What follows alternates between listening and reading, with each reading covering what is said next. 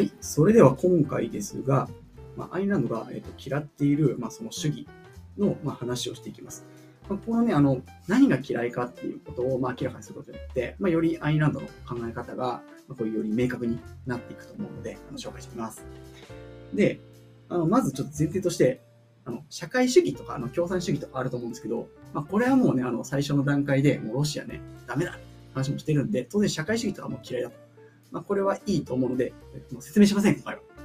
で、今回、あの、一応話に出すのが4つあります。で、1つ目が、ん新神秘主義。まあ、よくわかんないと思うので、ちょっと後でちゃんと説明しますね。新しい。新しい主義新しい神秘主義。はい。で、二つ目が、えっ、と、まあ、信仰。まあ、宗教とかに代表されるんですね。うん信仰。何かを信じるんですね。で、三つ目。三つ目が、えー利他主義。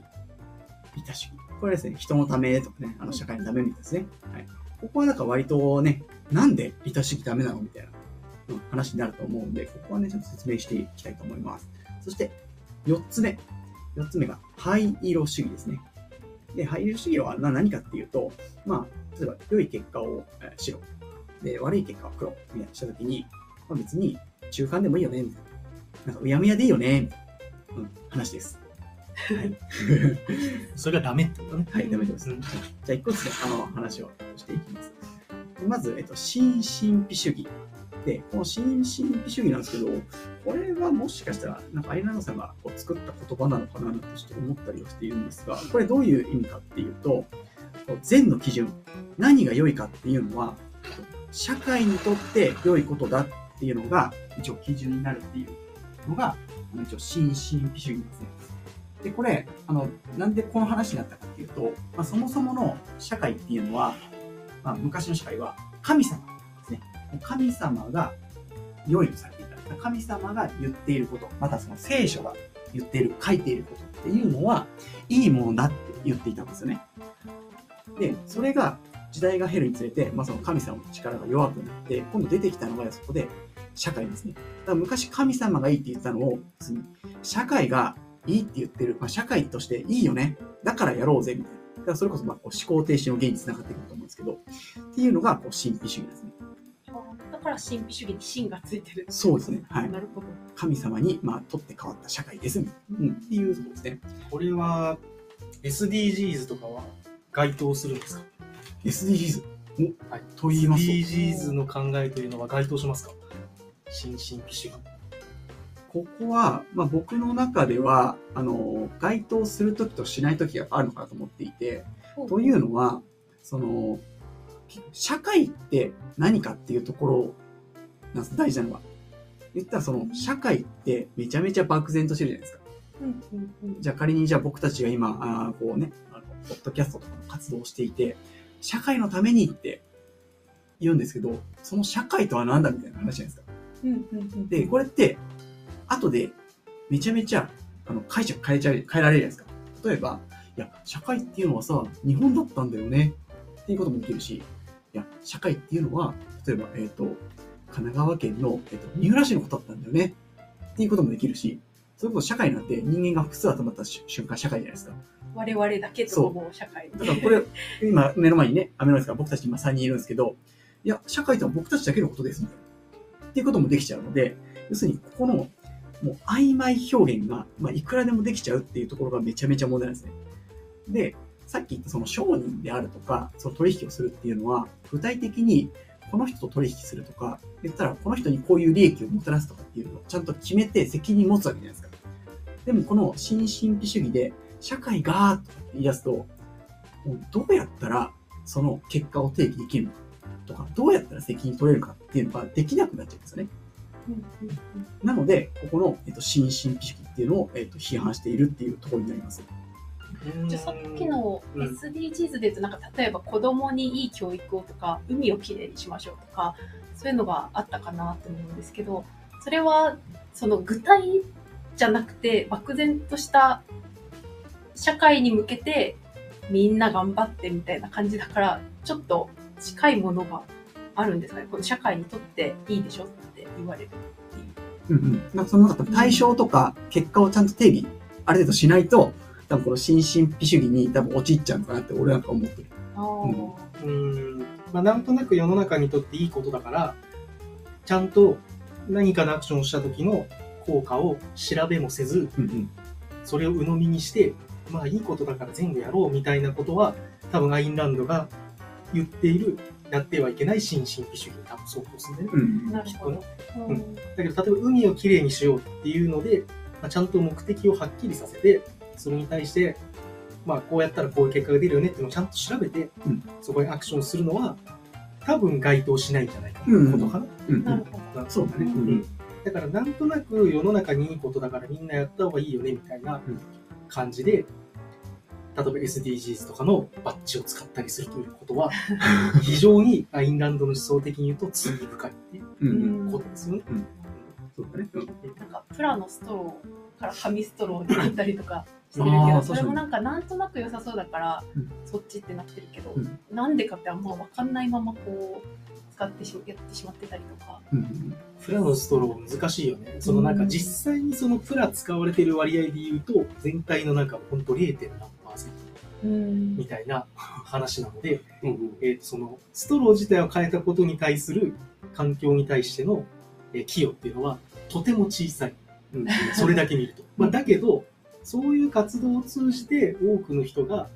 その環境に対しての意識が高まっていって、他の行動が変わって、えーうんもっと他のパーパートで削減するみたいなことにつながれば、もしかしたらとても効果があるのかもしれないなと思うけど、うんうんまあ確かに確かになんかその、副次的な効果は、なんかあの、ダーウィンの話じゃないけど、なんか、どういうアクションをしてどういう効果になるのかっていう、その副次的な効果は、測れる。測りきれない、予想しきれないんじゃないかなって気がするうんんだよね。うんうんだからまあ、何が言ってんだろうな。そのまあ副次的な効果もかん考えてやる方がいいのかな。ああうんうん。うんうんそうね。うんうんで、なんかツイッターとかだとさ、こんなプラのゴミを削減しちゃって、全体の 0. 数パーセントしか削減しねえんだから意味なくて自己満なんだよみたいな意見とかもあったりするけど、それはその副次的効果のところを完全に無視した。うんなるほど。なんか、なんだろう、原因と結果は全て分かってるっていう前提あ、そうだね。うんうん話だけど、うんまあそんなことないと思って、うんうんうん。そういうところもまあちょっと考えなきゃいけないのかなっていうあところかあ。な。うん。そうだね。そこはやっぱすごい複雑で、まあ言ったら多分そこは多分専門家の仕事なのね。本本来であれば。その経済とか、まあその政治とか、まあいろんなものが絡んでくるじゃん、これって。そういうのを多分トータルで見て、なんかまあどこに、こう、なんだ手こ入れしたら、なんか効果出るかっていうのを多分考えるのって、めっちゃ大変だけど、まあ多分専門家が多分やるのねって思って。専門家、どうなの？専門家でも予想できるのかな？まあでもね、そこはあれじゃないですか、やっぱ専門家がやっぱある程度頑張るしかないじゃないですか、もう。思ってて。うん、それがって仕事じゃん、言ったら。うんうんまあ、なんか専門家でそういうところに、えー意見出して、まあ、少しずつでもなんか、そその分野のことを、まあ、いい方に進めていくみたいそれはでもなうの？環境保全の専門家は、その人間がどういう心理的なあれで行動するのかみたいなことの専門家ではないと思うので、うんそこの副次的な効果までこう予想できるのかなみたいな疑問はちょっとあるよね。な。だからなんかどっちかっていうとやっぱりこう、ダーウィンの進化論的に言うと、まあいろいろこう試してやってみたら、ちょっと思ってもなかった副次的な効果あったぞみたいな。うんやつとかを、まあ、蓄積していって、うんそれに基づいて、これ、確からしい成果を求めるために、じゃあ、これは、まあ、前やったこの時にすごい副次的効果があったから、やってみると出るかもしれないうんっていう感じで、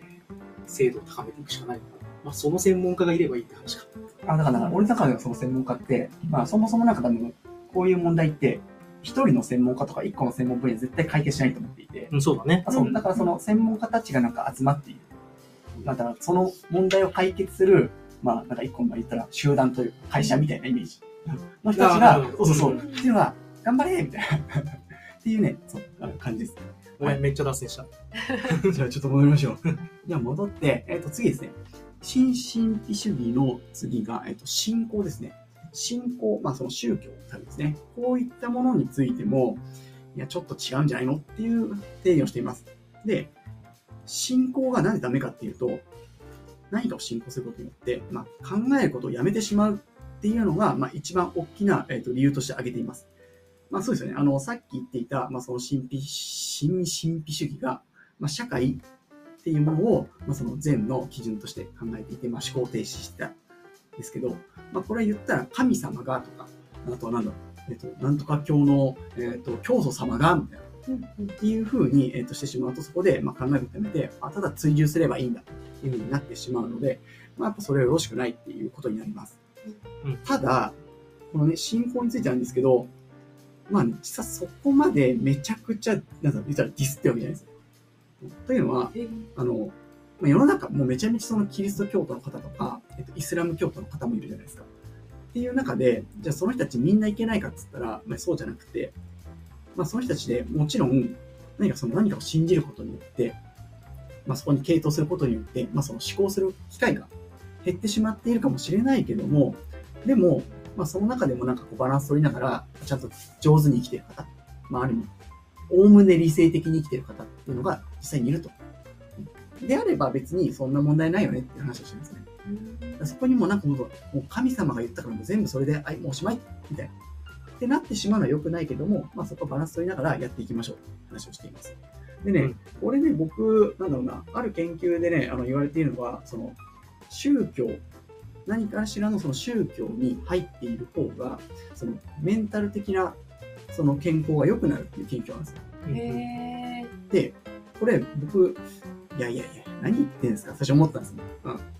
でも、よくよく聞いてみると確かにそうだなって思ったんで、ことがあって何かっていうと、その宗教って、あのコミュニティの機能がめっちゃ強いんですね。日曜日に教会行ったら、そこには同じキリスト教というラベルのついた人たちがもういるわけです、絶対。そこでもう分かっている。同じキリスト教だ。安心してコミュニケーションが取れる。っていう風な、その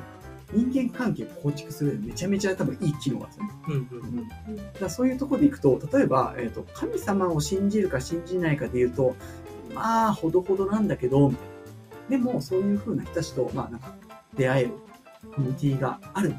っていう意味で、ある意味、ちょっとまあ、使うなんていう表現をすると、キリスト教徒の方々にちょっと怒られてしまうかもしれないですけきっど、かけかな？そうそうそうそうそう。いうコミュニティに参加するきっかけとして宗教があると結果的にやっぱりうんいいってことかな。うんまあ、なんで、なんかね、そういうね、まあ一応研究もあったりするぐらいなんで、まあなんかその辺はね、確かに上手にお付き合いできると、なんかとてもいいのかなっていうのは、個人的には思っております。そして次、三つ目、利他主義の話ですね。で、利他主義なんですけど、こう、利他主義がそのいけない理由を、まあこうなんと、セルフィッシュに書いてあった内容をそのちょっと読ませていただくと、まず、利他主義によって知的混乱が持たされている。で、それどんな混乱かっていう話なんですけど、人間同士の適切な関係をめぐる問題や、人が他人に差し伸べて良い助けの性質、目的、範囲をめぐる問題です。うんちょっとこれ難しいですね。うん人が他人に差し伸べて良い助けの性質や目的、範囲をめぐる。まあ、この辺が、まあ、ぐちゃぐちゃになっちゃってるという話をしているんですね。で、まあ、これは、あの、要するにさっき言ったその、まあ、社会、えっ、と、新進主義のその社会を善とするとか、まあ、そういったところとかなり、えっ、と、被ってくる部分あるんですけど、じゃあその、利他主義、じゃあその誰かのためにってなった時に、じゃあそれ、まず、誰のためですかみたいな。っていうのもそうですし、その利他主義っていう言葉を使って、あの、搾取が行われている。搾取っていうのは誰かから奪う、テイクすることが行われているっていう話をしてるんですね。で、これね、あの、なんか衝撃的だったのが、あの、その、利他主義者とチンピラ、あまあ、犯罪者、どっちがまともかみたいな話をセレフィスして、どっちがまともだみたいな。それは、あ、んじゃあどうぞ。どっちがまともですか？いや、パッと聞いたら、利他主義。利他主義者がまとも。チンピラはちょっと、まともじゃないチンピラってどうどういう定義なの？まあ、あの、犯罪者。他人を脅してお金をそうそうそう。ヤクザみたいな。そうそうそうそう。あ、僕ですかはい。いやー、どうだろうね。アインランド的にはもう同じぐらい、こう、悪なんじゃないかな。おっていう定義なんじゃない。下手したら利他主義の方が悪っていうから、うんほうほう教えてください。で、そう、一応ね、あの、アイルランドさん的には、そう、まだチンピラのがマシだって言ってるんですよ。チンピラのが、言ったら、その、犠牲者が少ないからマシだっていう話をしてるんですよ。これどういうことかっていうと、まあ、その基本的にはその、まあ、商に至れ、まあ、その取引をせよっていう、まあ、前提があるじゃないですか。で、通常であれば、えっ、と、誰かと誰かがその価値を交換する。これで OK っていうことなんですけど、チンピラはこの交換をせずに一方的に奪うわけですね。うんで、これはよろしくない。これは犯罪だと。でも、チンピラは、言ったら一人の人とか、まあ、言うてもなんか2、3人の人から奪うわけです。まあ、数は少ない。だがしかし、利他主義の人たちは、その利他主義っていう、なんかちょっとこう仮面をかぶって、なんか気づいたら、まあ、例えば、日本国民からとかね、神奈川県民からとかっていうふうに、なんかもうちょこちょこちょこちょこちょこっと取ってってめちゃめちゃ搾取。だからめっちゃ被害者多い。そういうことを言っていて、だったらまだチンピラの方がマシだよねって言ってるぐらい、もう、あの、こう利他主義のことを意味嫌っているうんっていうことですね。なるほどで他人にも利他主義を強いてるからってことですねそうですね。うんうん。で、かつ、えっ、と、メメディケアっていう、そのアメリカの医療制度ですね。で、これについても言及して、これもある意味その利他主義的な考え方で、なんかおかしいんじゃないっていう例を出したんですね。これどういうことかっていうと、そのメディケアっていうのは、そのお年寄りが医療を受けられることって望ましいことですよね。まあ、言ったらそのお年寄り全体、そのお年寄りたちのためにっていう、じゃあ、あの、で、安く医療を受けられるようにしましょう。アメリカってあの医療費基本高いじゃないですか。でもそこを安く受けられるようにしましょう。で、ここまではなんか、ああ、確かにいいよねってなるんですけど、じゃあ実態はどうか。現場はどうかっていう話をしていて、じゃあ現場はどうかっていうと、要するにここで今までそんないっぱい来なかったのに、なんかわんさか、あ、なんかちょっと安いから行こうっていう人もいっぱい来るじゃないですか。そうするとなんか、どしどし押し寄せてきて、医療現場がそれ逼迫しちゃう。うんあと実際に医療を受けた方がいい人が後回しになっちゃう。みたいな、そういう、まあ、なんだ、負の側面もあるじゃないですか。でもそれをなんとなく利他主義、なんかみんなのために、みんなのために、みたいな。でもこれ、誰がそれ負担するんですかとか、そういう話を一切せずに、なんとなく、うん、いいよね、みたいな方向に、こう、要するに、具体的なこう解像度の低い、えっ、と、あ解像度の高い議論をせずに、解像度の低い議論だけで終わらせて、気づいたら、なんか、めちゃめちゃ大変になんか搾取されちゃった人がいるみたいな。って状況になってしまう恐れがあるよねっていう話をしてるっていうところですね。うんうん他の人のためになるんだから何でもいいでしょっていうので GO するんじゃなくて、もうちゃんと自分で理性を使って検証して、その結果やってもいけんなってやってからいけよっていう話でね。でもこういうのって世の中に溢れているんですよ溢れている。うん。めちゃくちゃ溢れていいいですね。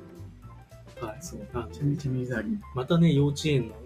ネタを使ってあれなんですけど、なんかね、困ってる人のために寄付をするのはいいことなので、お金を集めますみたいなのが年に1回ぐらいあるんですよ。で、これまさにこれだなと思ってて。あで、それってなんかこう、なんていうの？別に法律ではないので、うん超強制ではないんだけど、結局幼稚園に来ている保護者全員に対しては、その集金袋が配られて、要はえ。こうこうこういう困ってる人にお金を渡すので500円一口出してくださいみたいな感じなんだよね。で、これってもうアインランド的に言うと、うわ、マジで利他主義の強制だなって、まあ、僕は思うわけですよ、見てて。うんでも、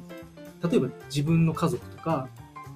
まあ、例えば親とか、兄弟とかにそういうことを言っても、なかなかそこのポイントをうまく伝えられないっていうのは、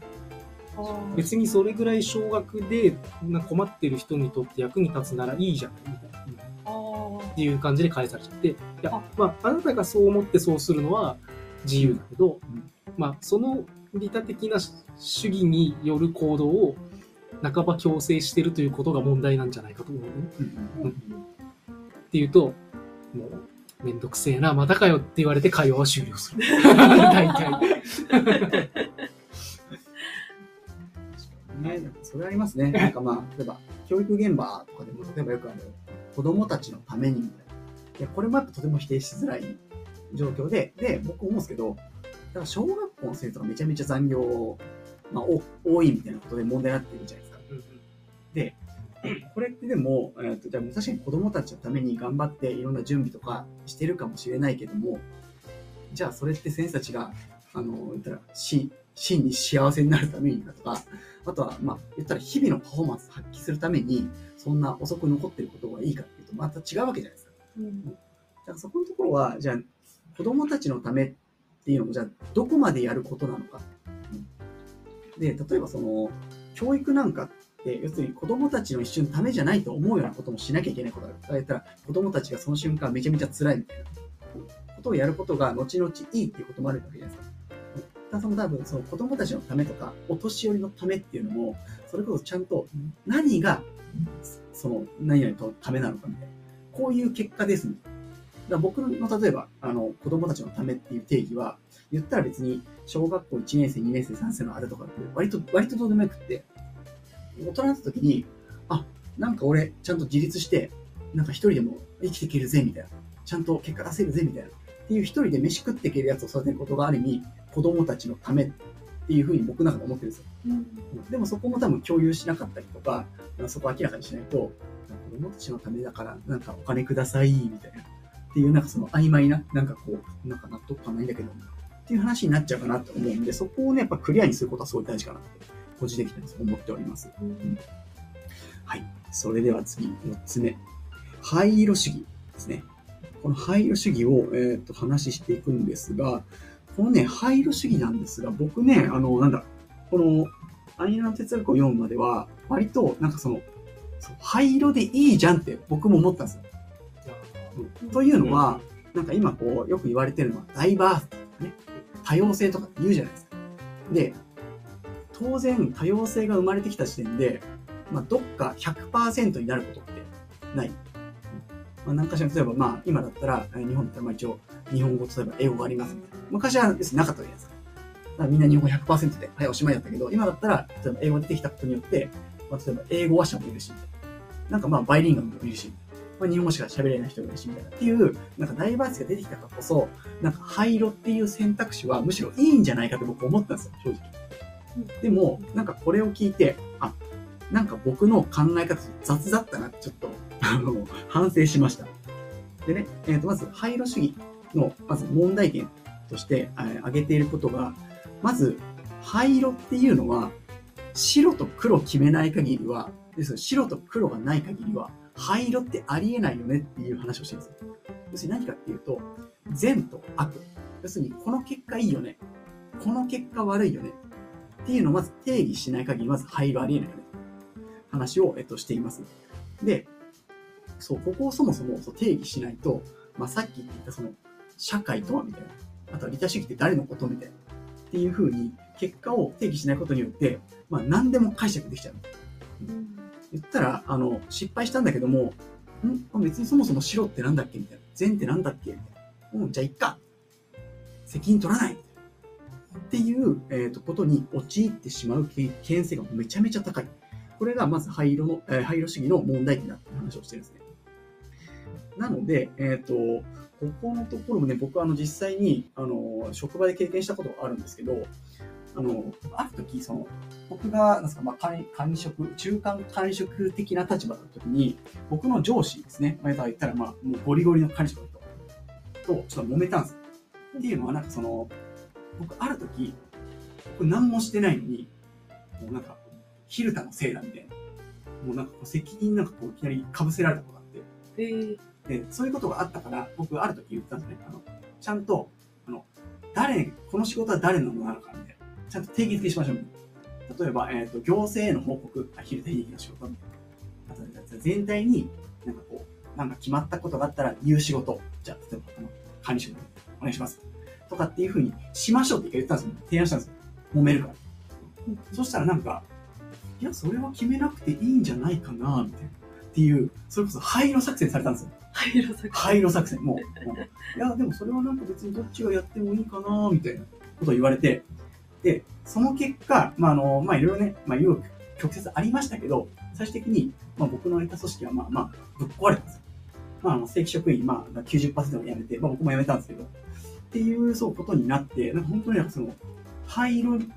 かその白と黒を決めずに、かいきなり灰色したことによって、誰にも責任取らないみたいな。っていうことになったんで、まあなんかまさにあの、肩をすくめるアトラス的な感じで、え、それ僕の責任ではありません。あれ？それ誰々に聞いてください。っ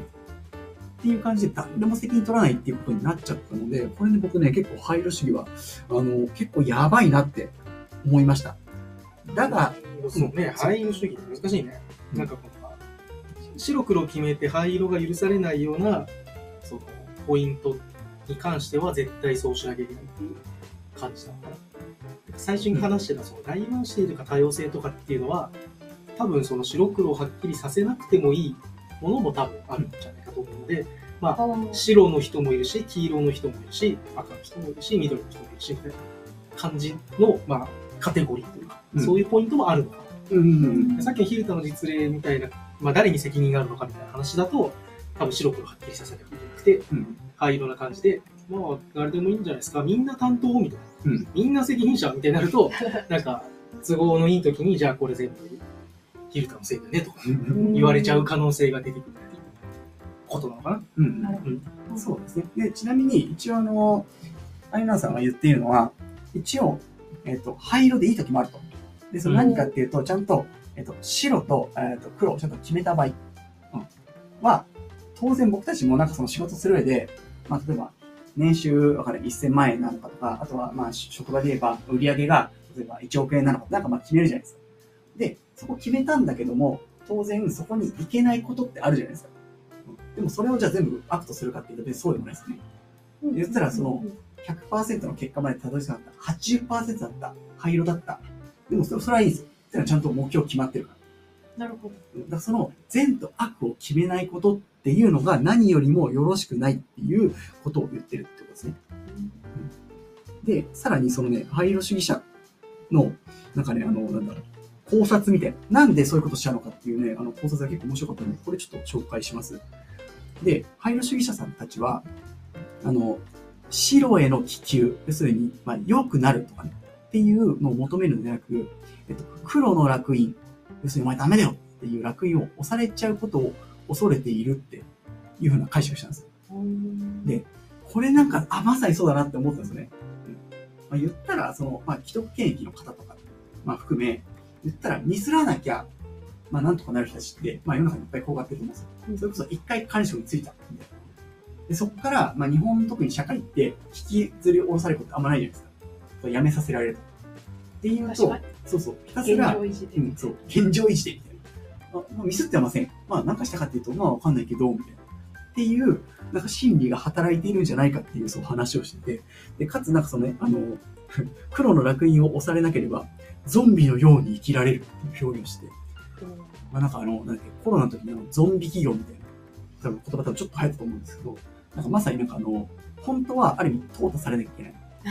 けども、なんかこう、いつまでもなんかむやむやむやむやむやっとなんか生きてるっていうその現状が、まあまああるのかなっていうところで、なんかこの人たちの心理はそうだなって僕は思いましたね。はい。これでも肩をすくめるアトラスだと、まあ、ここは3人とも読んでるから分かるんですけど、うんまあ、リアーデンと奥さんの関係なのかな？うんと思う？んですよね。だからリアーデン的に言うと奥さんととても価値観が合わない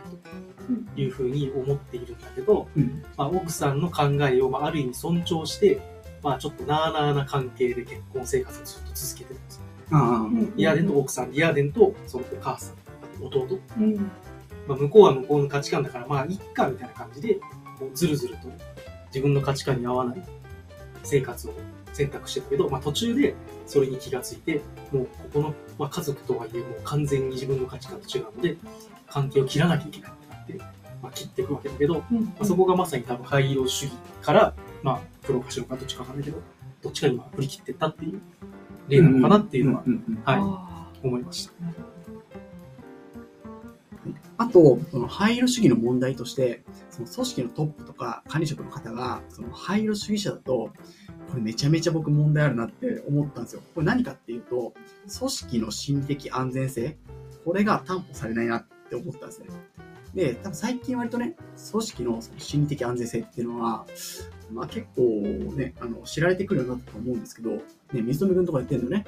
やってるね。うちはもう会社全体でその取り組みを始めてですね。さサクッと組織の心理的安全性とは、どんな、どんなことやってるんですか？ちなみに。あ組織の心理安どんなことやってるか？うん、どんなこと？うん、まあ、心理的安全性っていうのは、まあ、こうこういう、まあ、チームとしての最大のパフォーマンスをん上げる、そういうチームになるために、心理的安全性っていうのが、まあ、途中の過程でないとうん、先のステージに進めないよねっていううんうん話だね。うんだから心理的安全性がないっていうのは、なんかこうチームの中で意見をしたりするときに、こう自分が無知だと思われるんじゃないか。とか、うん。自分がなんかバカだと思われるんじゃないかとか、なんか否定される。否定される、個人が否定されるんじゃないかとか、うんうんそういう雰囲気が、まあ、組織の中でもしあると、うん。えー組織として最大のパフォーマンスができる状態に持っていくのが難しいので、うんうんえー心理的安全性をまあ担保しましょうっていううんうん話ですね。うんうんそうね。で、そんで、まあ、心理的の、あ心理的な安全性を、まあ、担保する、まあ、そのいくつか要素があるんですけど、それはまあ、例えば人間関係であったりとか、まあ、そういうなんか受け入れること、うん、とかっていうのがあるんですけど、もうその中の一つに、でその結果を定義することっていうのもあるんですね。でたその組織がどういうふうな結果を求めているのかとか、どういう行動はある意味称賛されるかっていうのは、これが決まってないと、例えば、あの、同僚に対して、じゃないか、えっと、指摘したとするじゃないですか。自分はいいと思ってれば指摘したとする。で、でも、そこが、あの、なんかこう、配慮主義的な、えっと状態だと、なんか、ある時は、それ、いいね、みたいな。その指摘いいね。よくしてくれた、みたいな。なんだけども、ある時は配慮主義だから、なんで君そんなこと言ったのみたいな。え、俺同じこと言ったんだけど、なんで今回、あの、怒られて、前回は褒められたんだ、みたいな。ってなると、混乱してますよね。そうすると、あの、組織の心理、あ、その自分の、まあ、安全性が保たれない。あれ？これ言っていいのかな？ダメなのかな？みたいな。ってなって、結局、まあ、パフォーマンスが発揮できないっていう状況になっちゃうっていうことが僕考えられるなと思ったんですよ。で確かになんかその、なんだろう、まあ、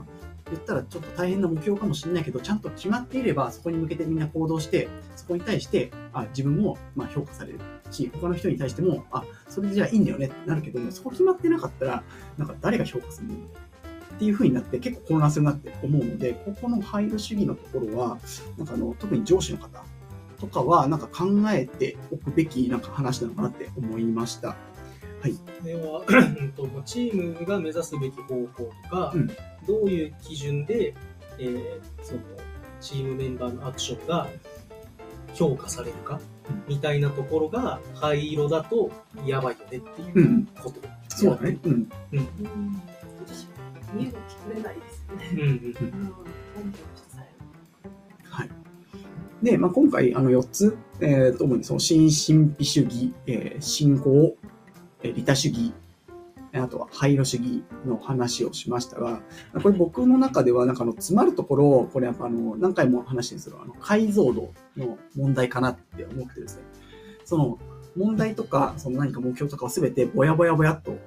した瞬間に、さっき言ったその社会の話とか、さっきの灰色の話とか、利他主義の利他って誰なんだみたいな。っていうところまで結構議論できない。だから、あの、ちょっと、まあ大変だし、ちょっと怖いかもしれないけども、解像度を上げてもっと近くちゃんと見て、問題を捉えていくっていうことが必要なんだなっていうふうに、まあ僕はあの解釈としております。なので皆さん大変かもしれませんが、あのね、今、皆さんの考えている問題などなどはもう少し、あの、解像度高く、もう少し因数分解できてくるとなんかよろしいのかななんて思ったりしております。はい。で、えっと、今回は、えっと、以上で、前、え次次回ですね。次回は、そのアイルランドの思想の中に、えじゃあ政府ですね。政府はどういうふうな役割、どういうふうなことをすべきなのかっていう話があるので、そこの紹介をしていきます。はい。以上です。ありがとうございます。